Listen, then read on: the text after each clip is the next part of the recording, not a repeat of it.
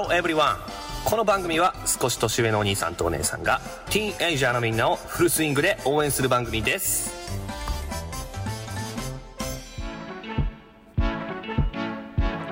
こんにちは。薬剤師のゆうです。私の方からは健康小話というかお話ししたことをですねほんのちょっとしたことなんですけれどもそれを意識していただくだけで健康で元気で幸せに過ごすためのポイントをお伝えしていきたいと思っています。幸せって大事ですよね。でも幸せの一番の条件って健康なんですよね。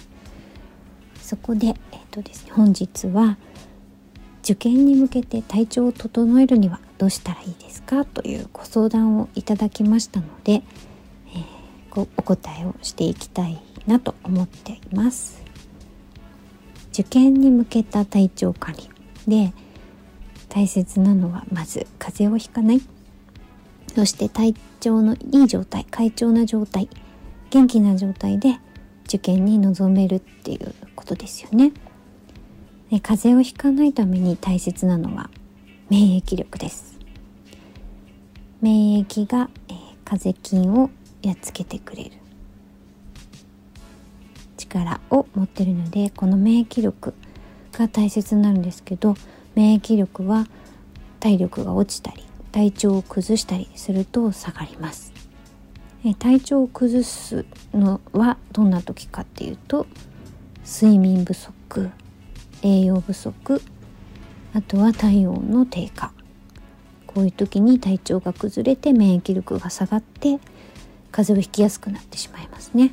だから逆に睡眠不足栄養不足体温の低下を避ければいいってことになります。これが大きな3つのポイントになります。まずは睡眠です。大切。心と体の健康にとってとても重要な要素。反対に言えば睡眠に問題が生じると心と体を病んでいきますし免疫力が下がってしまいます。だからたかが睡眠と軽く考えてはいけませんよ。睡眠時間をしっかり取ればいいかっていうとそれだけではダメで睡眠の質も大切です。質のいい睡眠を十分時間取れていることが大事です。睡眠の質を悪化させる要因は、まあ、いくつかありますが特に気をつけてほしいのは寝る時間就寝時間と起きる時間起床時間をずらさないことです。勉強に集中できて今日はすごくはかどるな調子がいいなっていう日にいつもより深夜遅くまで頑張っちゃってで次の日朝は遅くまで寝てってっていうみたいなことしちゃう人結構多いかもしれないんですけどこれは睡眠の質をすごく下げることになります。サラリーマンさんたちの日曜日の寝だめも同じですよ。気をつけてくださいね。毎日同じくらいの時間に起きて寝ることが睡眠の質を高めてくれます。心と体の健康のためにですね、是非意識してみてください。で、毎日同じ時間だからといってですね、深夜、あの、もう夜明けになるまで起きていて、昼過ぎに起きるっていうのはおすすめしません。真っ暗な夜に睡眠をとって朝日を浴びて起きるっていうことも睡眠の質を高めるポイントになります。同じ理由でですね電気をつけたまま寝たりとかあと寝る直前にブルーライトを発しているテレビとかスマホを見るのも睡眠の質を下げます。あの脳が活性化してしまってこう睡眠に入れなくなっちゃうんですね。だからベッドにスマホを持ち込まないようにするのが大きなポイント。ついメールとかね確認したくなったりしますもんね。このポイントをちょっと意識していただいて質のいい睡眠を目指してください。そして2番目ですね。次に栄養です。当たり前ですけど体が元気で快調にいるためには栄養が必要ですね。しっかり栄養をとってください。偏りのないバランスの取れた栄養だとなおいいですね。バランスの取れた栄養がしっかり取れてるかどうか簡単にわかるバロメーターがありましてそれはあの便です。うんち。毎朝バナナ2本分ぐらいの量が、えー、バナナ型の形ですっきり出ていれば合格です。もし便秘気味だったりコロコロとした形でね出てきたり逆に下痢気味だったり何かこう問題がある場合はですねお食事を見直すといいと思います。で3つ目に体温ですね。体温が低下すると免疫力が下がります。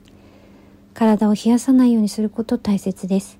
それとですね体温を作っているのは、えー、体のどこかっていうと筋肉なんですね。筋肉量が低下すると体温が下がってきてしまいます。だから勉強がね大切ですけど勉強ばっかりしていて運動不足に陥ってしまうとあんまり良くないんですね。適度に体を動かすことも大切でで日中ですね体を動かしておくことは睡眠の質も高めてくれます。ですので勉強にちょっと疲れたな気分転換したいなあるいは食後でちょっと眠気がね強いなっていう時とかに、まあ、ちょっとお散歩に出ていただいたり。で雨とか雪の日だったら家の中でですね軽いストレッチとかその場でこう足踏みもも もも上げというかちょっと足踏みするんでもお散歩の代わりに、ね、なります。ずっとね机に向かって勉強してると肩首凝り固まってきてしまいますので首を大きく回したり肩を大きく回したり上半身ひねってみたりですね固まった筋肉をほぐしてあげてあるいはね歩きながらそのストレッチとかで体を動かしながらさっき覚えた単語とか公式をちょっと思い返して反芻してみるっていうのがおすすめです。なんでかっていうと体を動かしながらですねあの記憶をしようとすると脳への定着率がアップします。勉強としての効率もいいんですよね。ですからおすすめです。あとお風呂ですね。あのシャワーだけで済まさずちゃんと湯船に浸かりましょう。しっかり使って汗がまあ、じわっと出るぐらいまで温まると体温がしっかり上がって免疫細胞が活性化します。で眠る1時間とか2時間くらい前に入浴していただくと睡眠の質も高まるっていうことが知られてます。結局全部つながってきますよね。つながっています。たくさんお話ししちゃいましたけど今日のお話をまとめますと受験前の体調を整えるのに大事なのは免疫力と快調で元気な状態ですよね。そのためには質のいい睡眠バランスのとれた栄養で体をは冷やさず温めてあげること。これが大切です。参考になれば嬉しいなと思います。また質問などありましたらお寄せくださいね。お答えしていきたいと思っています。薬剤師のゆうでした。またお会いしましょう。